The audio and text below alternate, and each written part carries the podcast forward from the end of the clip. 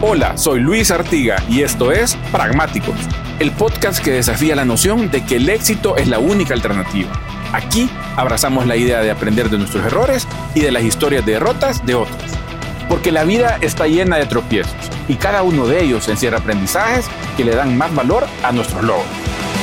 Te invito a escuchar historias reales de seres humanos que han tenido de frente las adversidades y las han convertido en combustible para alcanzar sus metas. Agradezco a cada uno de ellos por entregarnos algo tan valioso como su tiempo y experiencia. En el episodio de hoy conversaremos con Guillermo Maldonado.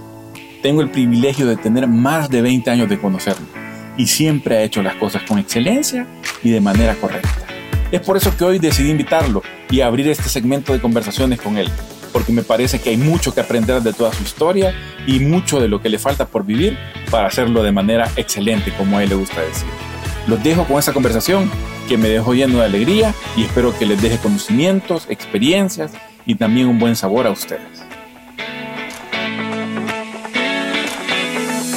Bienvenidos al podcast Pragmáticos, un podcast que está diseñado para hablar de los fracasos. Desde pequeños a nosotros nos educan a ganar, a ser ganadores, a que estés en la lista de primeros lugares, a que siempre seas el mejor, pero la verdad es que la vida está llena de fracasos y por eso cuando fracasamos nos frustramos y pasan cosas malas. Pues ahora queremos hablar con gente que ha logrado el éxito a través de enfrentar los fracasos de manera exitosa. Y por eso hoy en este episodio quise invitar a un gran amigo, a un maestro, a un profesor, al licenciado Guillermo Maldonado. Bienvenido, Guillermo. Gracias, don Luis Artiga. Qué bueno estar contigo, hombre, de verdad. Y eso lo de amigo, así te considero también. Así que Gracias por invitarme. Y es que no es mentira, de verdad, fue mi maestro y profesor en la universidad en la materia justamente de radio. Imagínense cuánto hemos evolucionado. Producíamos una radio en aquel momento para presentarla frente a jurados, a directores de radio y ahora estamos en un formato nuevo, podcast. podcast. ¿Cómo ha evolucionado este proceso? Pero siempre ayudas, las bases, ¿verdad? Las bases ayudan y, bueno, y te voy a tener que preguntar, ya que sos pragmático, entonces, ¿te gustó la clase o no te gustó? ¿Aprendiste o no aprendiste? Fue una de las mejores clases. Y, la razón era porque era práctica, ¿verdad? Y de hecho, para que vea que el tema de pragmáticos sí tiene sentido, no fuimos el primer lugar pero de todos los que compitieron, solo aquí estamos haciendo un podcast. ¿ah? Está bueno. bueno, has evolucionado. si no, si no nos mentimos nosotros, ¿quién nos va a mentir? Así que ahí estamos. No, pero definitivamente ese tema es súper relevante porque usted ha estado en un proceso que no muchos han estado. Ha estado en este proceso de evolución, Guillermo, desde que eh, la radio era, digamos, un formato muy fuerte, digamos, sigue siéndolo, pero hasta esta evolución de podcast, digitalización, que es completamente diferente. Usted es director de locutores, es productor de audio, tiene una experiencia increíble en el tema de producción de radio a nivel publicitario, a nivel, a nivel institucional. ¿Cómo vive eso, digamos? ¿Cómo ha vivido esa transición y esa transformación? Mira, todavía estamos viviéndola, creo yo, porque esto en, en, el país va evolucionando en estos momentos y ya lo hemos platicado contigo en algún momento que no ha logrado entrar full, pero ya se empieza a sentir y la inteligencia artificial viene fuerte también. Eh, ha cambiado en mi mundo de publicidad, de producción publicitaria, está cambiando. Sigo, sigo produciendo, sigo ocupado, gracias a Dios, pero sé que esto ya viene, el cambio ya es inminente y no creo que la radio muera, pero sí va a haber ciertas transiciones. Y, van a crecer más las radio online, van a crecer más este tipo de cosas como los podcasts. Y cuando la gente ya pueda tener más herramientas eh, y encuentre las herramientas correctas y pueda invertir en una buena cámara, en una luz, en los equipos de grabación, eso va a evolucionar más. Pero sí, lo, estoy viviendo realmente, no lo he vivido, sino que lo estoy viviendo. Y creo que las agencias de publicidad también van a ir mutando, van a ir cambiando y eso quiere decir que mis clientes, si cambian, tengo que cambiar yo, porque ellos han sido mis clientes, las agencias de publicidad, en su mayoría.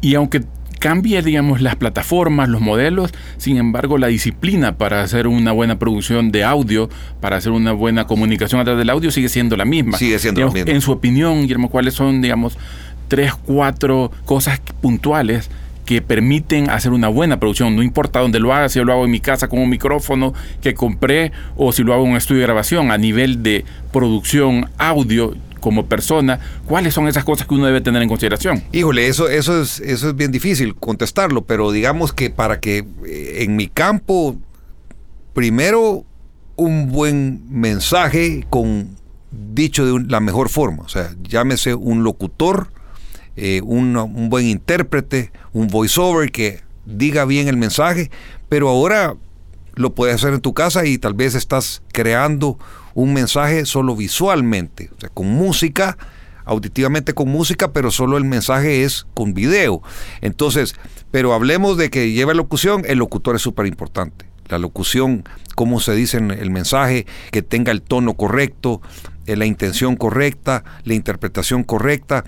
Eso para mí es súper importante. De ahí lo de la música, también hay que escoger bien la música, si necesita efectos o tipo de postproducción, también aporta, ¿verdad? Aporta para mí eh, un mensaje que lleve voz, te atrapa más. Si estás viendo eh, muchos eh, anuncios en redes sociales, para mí me atrapa más una voz, ¿verdad? A que solo ver, el, solo ver los rótulos, por decirte, con música. Y de ahí que lo visual está bonito, pues que la, que la parte, que la edición sea buena, que lo que estoy viendo sea atractivo a los ojos. Usted además de, hacer todo esto del tema de audio, también además es coach para vocerías, también eh, motivador, un motivador profesional y eso siempre lo incorpora en todas sus facetas de la vida. Pero ahora, digamos, la gente piensa que solo basta con hacer y sacrifican hacerlo bien. Quisiera que me hablara un poquito de esa filosofía que usted tiene alrededor de, de no solo hacerlo, sino que hacerlo de la mejor forma posible. Mira, bonita pregunta porque estaba hablando hace poco con alguien y le decía, y dicho sea paso, ah, la semana pasada, el sábado pasado, fui a dar una clase que mi amigo Mario Córdoba no podía dar. Entonces yo llegué por diosidencias. No digo por casualidad, sino que por diosidencias. Entonces yo llegué con un pensamiento de qué les voy a dejar de bueno, que sea de bendición para la gente. Siempre pienso eso. Siempre antes de ir a una clase digo, bueno, Dios mío, yo quiero ser de bendición para esa gente, no soy yo, no quiero resaltar yo, no soy yo lo importante, sino que lo que yo les puedo enseñar. Y, se lo digo a todos, yo trabajo con personas, no trabajo con alumnos. Entonces necesito, en este caso de la clase pasada, les tuve que dar una charla de 45 minutos porque cuando entré sentí un ambiente sobrio, que particularmente no necesariamente pasa. Pero entonces la clase se volvió una charla de 45 minutos para que entendieran que hay que buscar la excelencia para hacer las cosas, no la perfección, la excelencia. O sea, ser bueno, porque los excelentes resaltan por encima de los demás, los que hacen excelentes las cosas, eh, los eligen, pero también eligen a la persona, porque puede ser un excelente profesional y, perdón la palabra, ser una basura de persona. Puede ser un excelente en lo que hagas profesionalmente, pero sos hipócrita, sos mentiroso, tal vez sos de los que apuñalan por la espalda, los que meten zancadía. Entonces, hay que ser buena persona y por eso te eligen también. Tener excelente como persona y como profesional y entonces cuando yo a mis alumnos les enseño eso y ya cuando están con ese mindset, digo, entonces ya les puedo enseñar. Quisiera profundizar más en ese tema porque sentí que lo, dijo de, corazón, como si lo hubiese vivido. ¿Hay algún momento en su vida que se haya sentido traicionado? No tiene que decir nombres ni nada, pero alguna experiencia que usted haya dicho, de esta experiencia aprendí porque me encontré con ese tipo de personas que son excelentes, pero no son buenas personas. Mira, así como que yo recuerde así traición, que ah, que, vamos a llorar por la traición, no te lo puedo decir. Como Maximus y el, y el emperador. Como, Maximus y el emperador, traicionero. Máximos décimos meridios. pero fíjate que no puedo decir que traición, pero sí muchas decepciones. Muchas decepciones. Siento que a veces no hay mucha lealtad con tus clientes. Los clientes no son leales. Las, las, la, la gente que a veces para la que trabajas no son leales. O sea, te puedes fajar, puedes hacer las cosas excelente, te puedes desvelar por hacer las cosas súper bien, por haberles resuelto, por haberles entregado a tiempo, solucionado algunos problemitas, elegido a los talentos correctos, la música correcta. Un trabajo espectacular, pero después se van a hacerlo a otro lugar. He ayudado a agencias, a gente de agencias a ganar campañas y después cuando las ganan se van a hacerlo a otro lado. Y eso sí, eso sí te puedo decir que me siento traicionado. Y, pero, pero más que traicionado, me siento decepcionado. Y eso sí me duele. ¿Cómo es el proceso interno de Guillermo Maldonado alrededor de eso para decir que esto sea gasolina para avanzar y no para que me queme por dentro? Yo creo que hay que usarlo positivamente, ¿sabes? Pero, pero sí, sí te puedo decir que hay momentos que sí da cólera y, y la cólera me puede durar un ratito, pero no puedo permanecer ahí. No puedes permanecer en, el, en la tristeza, en el dolor, en, el, en tu decepción, porque no avanzás. No avanzás y, y, también eh, a veces uno, y esto lo digo siempre en la radio, lo digo con la gente que me rodea, que cada quien está cargando sus, sus batallas, ¿verdad? Cada quien lleva sus batallas en el hombro y sus luchas y a veces los ves sonriendo, los ves todos los días inclusive, pero no sabes lo que están batallando en su vida. Entonces eso creo que es una batalla diaria, pero que no podés permanecer ahí, porque te volvés víctima y tenés que hacerte responsable. Porque si pasás de víctima, ay, pobrecito yo, ay, sí, estos problemas, ay, que no sé qué, y, y te seguís juntando con gente igual que, ay, sí, es que yo, ay, pobrecito yo, ay, los mismos problemas, a mí me está yendo mal pero tenés que salir de ahí porque te tenés que hacer responsable. Es una decisión diaria de salir adelante y, te digo, con la fe, yo particularmente con la fe puesta en Dios, porque a veces yo estoy claro que no depende de mí nada, pues. Aunque yo haga bien las cosas, aunque lo haga excelente, aunque yo puedas tener prestigio, lo que quieras, pero dependes de, de, muchas situaciones que están fuera de tu alcance. Pero bueno, eso, eso, yo creo que tiene que hacerse uno responsable. Me gusta esa parte, digamos, de hecho hay, hay una frase que dice que uno es el promedio de las cinco personas que lo rodean. Y si uno se pone a pensar en la historia, por ejemplo, Tolkien y J.S. Lewis eran amigos, Mario Vargas Llosa y Gabriel García Márquez eran amigos, aunque no pensaban igual. Digamos, la gente que tiene una buena vibra y que al final tiene éxito se va juntando alrededor, ¿verdad? Creo que por eso es que estamos juntos también nosotros ahora, Sí, exactamente. no, y también porque sí, te, te ¿sabéis qué? Rodearte de gente que suma. Y nosotros creo que hemos sumado, trabajamos en el mismo lugar, en cosas distintas, pero hemos sumado el uno para el otro. Y si estás rodeado de gente que te resta, hasta yo le llamo a algunos, hay que identificarlos, que son vampiros emocionales, que te chupan la sangre de así que te las emociones que estás con ellos y te vas más cargado de lo que llegaste o más cargado de lo que andás eso creo que eso hay que identificarlo. A veces son hasta familiares de uno. ¿verdad? Son gente muy cercana que son vampiros emocionales y eso hay que huir y hay que buscar gente que le sume a uno. Por eso hay que ser pragmáticos. Y de hecho es un poco esto, este ejercicio, este podcast, esta conversación, encontrar algunas, algunas ideas y reflexionar alrededor de estos temas, de, de cómo podemos ser pragmáticos para enfrentar las situaciones que vamos viviendo en su vida, digamos, desde que empezó a estudiar, desde que se decidió meter en este, en este mundo del audio, de la radio, de la locución, hasta hoy, digamos, usted identifica algunos momentos que hayan sido puntos de inflexión para que usted transformara su proceso. Y le pongo un ejemplo para, para, para porque yo me acuerdo cuando usted era mi maestro, estaba en otra, en otra productora que también era parte suya, pero no era completamente suya, y después me lo encuentro y ya está en un tipo de esos momentos. Hay algunos momentos que usted diga, esto fue un punto de aparte para seguir creciendo. Mira, lo que me ha tocado a mí es crecer en muchos aspectos profesionales desde que me independizo, porque me, me tuve que hacer cargo yo y echar al hombro yo la empresa, ¿verdad? Entonces yo, ah, yo digamos que recibo el legado de mi padre de Estudios W y lo recibo, ahí dale voz, ya está solito, ¿verdad? Entonces, y que no es poco, y quiero, y quiero hacer una, quiero hacer un paréntesis ahí, digamos, porque no es lo mismo recibir un legado, el recibir una empresa de, de un padre, versus recibir el legado de un padre que es una institución. Don Willy Maldonado es una institución en este mundo. Me imagino que eso fue, fue un reto que pensaba en ese momento, digamos. Sí, mira, eh, yo creo que con eso de que estás mencionando de mi papá, mi papá para mí siempre ha sido un reto. Siempre, siempre, y sobre todo al inicio, ¿verdad? Al inicio era muy duro él, muy, muy exigente y a veces eh, creo que hasta demasiado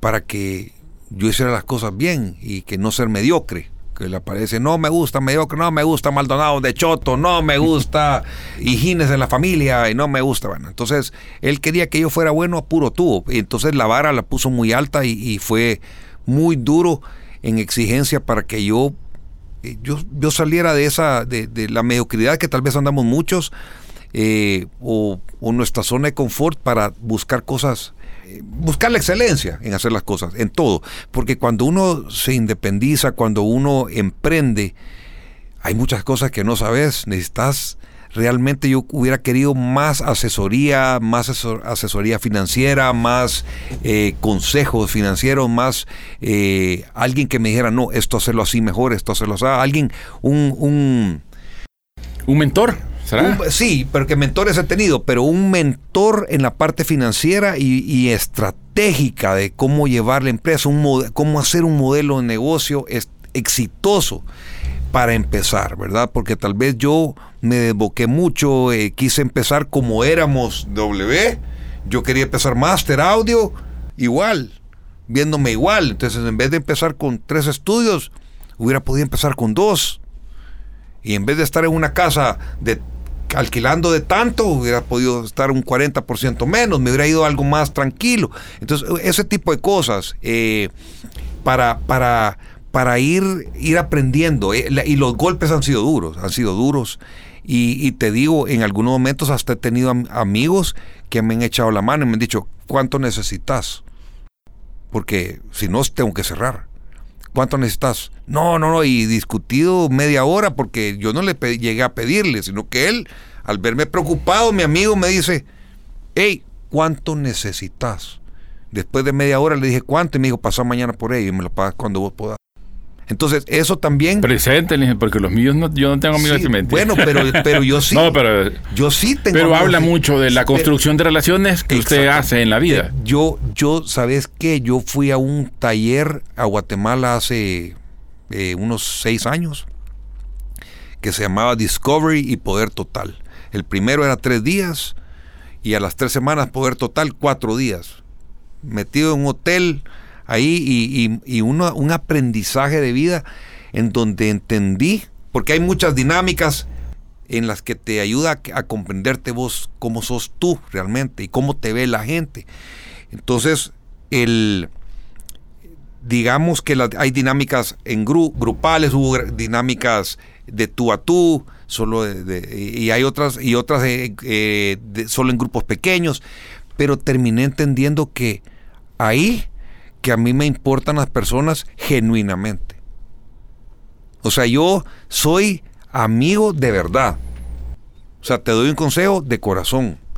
Y, y que tiendo a ver lo bueno en las personas, no lo malo.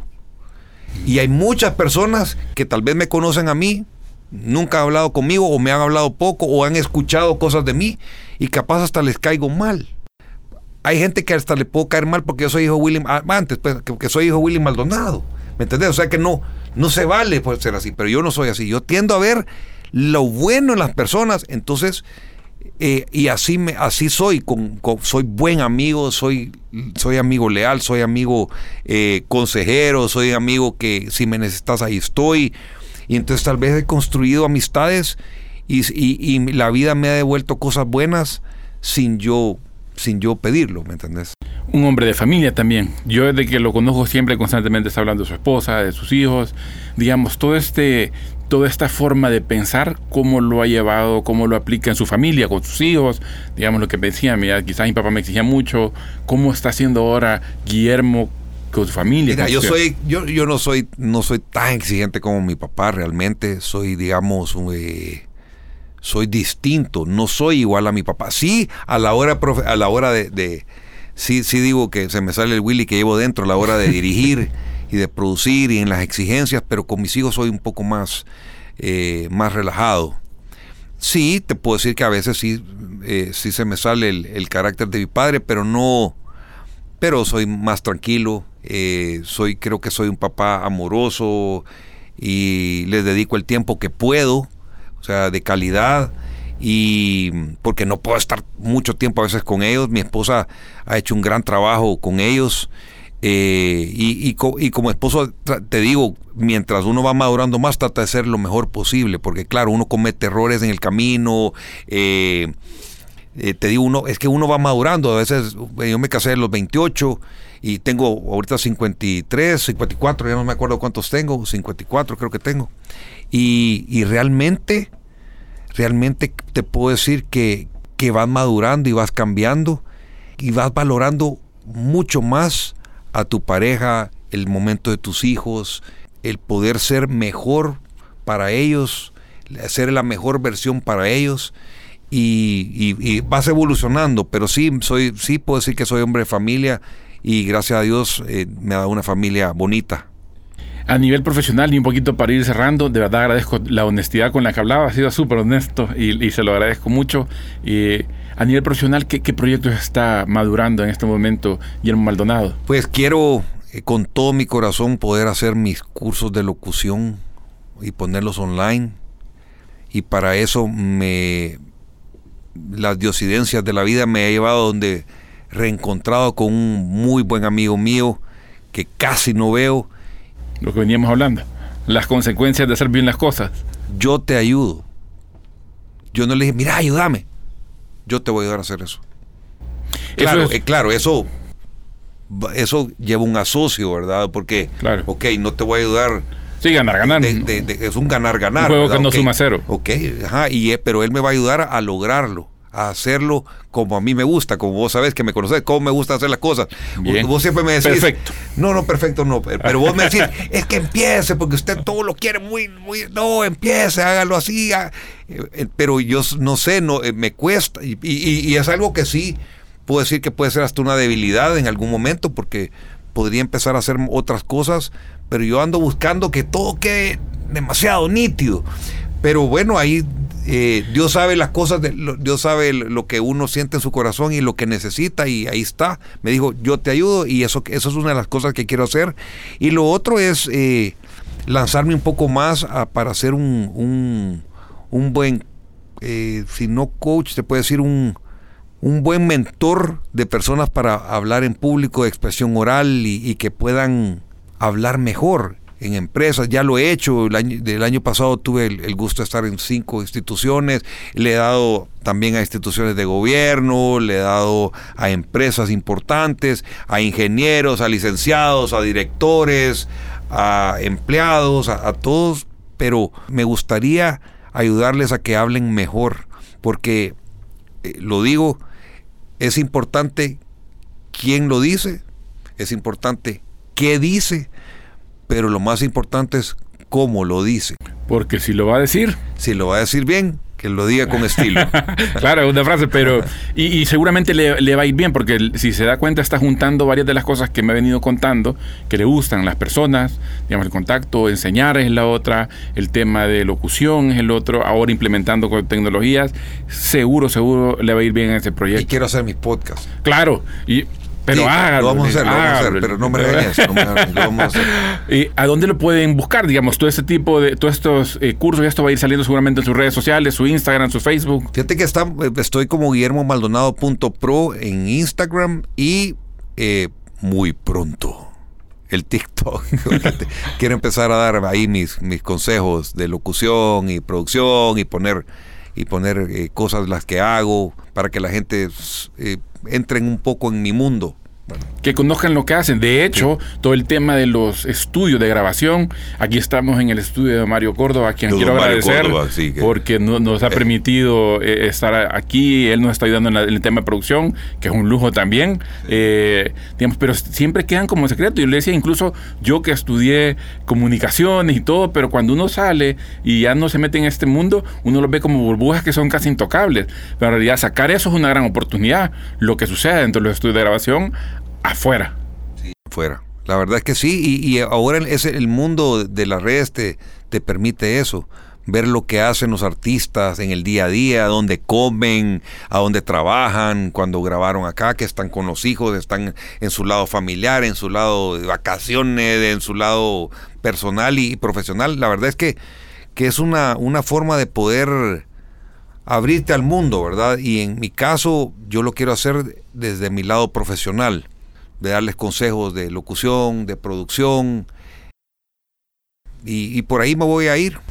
Buenísimo. Y la vida dirá qué, qué, qué pasará después. Para cerrar, como mentor, tres consejos para la gente, que los amigos que nos están escuchando, que nos están viendo, tres consejos de vida que pueden servir en, dentro del estudio de grabación o en la vida diaria. Bueno, primero, híjole, hay un montón de cosas que podría aconsejar, pero uno es que en su mente piensen que las cosas las pueden hacer y, que no se estanquen y que busquen la excelencia. Hablo mucho de eso porque, porque lo, hablo con mis alumnos y, lo, y, yo lo viví, yo lo tuve que vivir porque tal vez me voy a alargar en este consejo, pero yo era el mejor arquero. Fuimos a Guatemala a vivir y llegué y yo levanté la mano y este quién es y todo, pero al rato ya era el portero del colegio. ¿Pero por qué? Porque a nadie le gustaba más esa posición desgraciada que a mí. Entonces yo iba al, de vacaciones y me a la playa, llevaba mis guantes, llevaba mi bola, llevaba y le ponía a mis primos a que me hicieran tiros. Iba a la playa y llevaba la pelota y, hacía que me tiraran. Entonces yo pasaba haciendo eso. Pero cuando vi mis notas y mis calificaciones, yo veía, puede mejorar, puede mejorar, puede mejorar. Entonces, pero decía, buena actitud, pero puede mejorar. De él depende el rendimiento del equipo. Entonces, ah, hubo muchas cosas que me dijeron, no era excelente. Era bueno, pero no fui excelente hasta el último año. Que llegó alguien, un, un, un, un buen eh, director técnico, un buen, un buen profesor que nos empoderó y dijeron, no, y vamos a ser cachimbones. Entonces, nos, nos fue alineando a todos y, y jugábamos como maquinitas, ¿verdad? Como maquinitas de fútbol. Entonces, ¿qué quiero decir con esto? Que no es suficiente que, ah, yo soy bueno en esto. No, sea excelente, porque los excelentes los eligen. A los, este, esto lo aprendí en una mentoría, a los mediocres no les ofrecen nada. A los normales les ofrecen oportunidades normales y a los excelentes les ofrecen oportunidades excelentes y los eligen. Los eligen. Entonces tiene que ser excelente como persona, excelente profesional y esforzarse aun, y tenga paciencia porque el premio llegará. Porque si usted es excelente por mucho tiempo y no ha alcanzado lo que quiere, va a llegar el momento que lo van a elegir. Ese día que le van a decir, a ti te quiero como socio, a ti te quiero como director, a ti te quiero para este proyecto, hagámonos socios para esto, yo pongo el dinero, vos pones el know-how, o sea, te eligen, busques excelencia, eh, trate de hacer las cosas siempre bien, eh, la otra es sea buena persona y, el, y, y lo otro es que se esfuercen, que se esfuercen porque nada es fácil. Nada es fácil. Las cosas buenas son las consecuencias de hacerlo bien. Es correcto. Con eso cierro. Muchas gracias. Muchas gracias, Guillermo, ¿verdad? Por el tiempo, por la honestidad y por todos los consejos. A ti, Luis Artiga. Y muchas gracias, amigos, por estar viendo y escuchando este podcast Pragmáticos, que es un podcast donde vamos a conversar alrededor de los temas de fracaso, de cómo en la vida nos ponen situaciones difíciles para salir adelante. Gracias, esto es un, proyecto de Pragma Project, una agencia de comunicación que ejecuta proyectos de ese tema eh, y vamos a seguir produciendo y escuchando lo que ustedes nos digan a través de sus comentarios para ser mejores, para hacerlo bien y hacerlo con excelencia. Excelencia. Hasta el próximo episodio. El mundo nos educa para el éxito, pero la constante es el fracaso. Compartir experiencias es una fuente inagotable de aprendizaje y de catarsis también. Espero que nos acompañes en el próximo episodio con más fracasos que compartir. Puedes seguirnos en nuestro canal de YouTube, Pragmáticos Podcast, o también en nuestra cuenta de TikTok, Pragmáticos Podcast. Y por supuesto, que tu recomendación es lo más valioso. Hasta la próxima.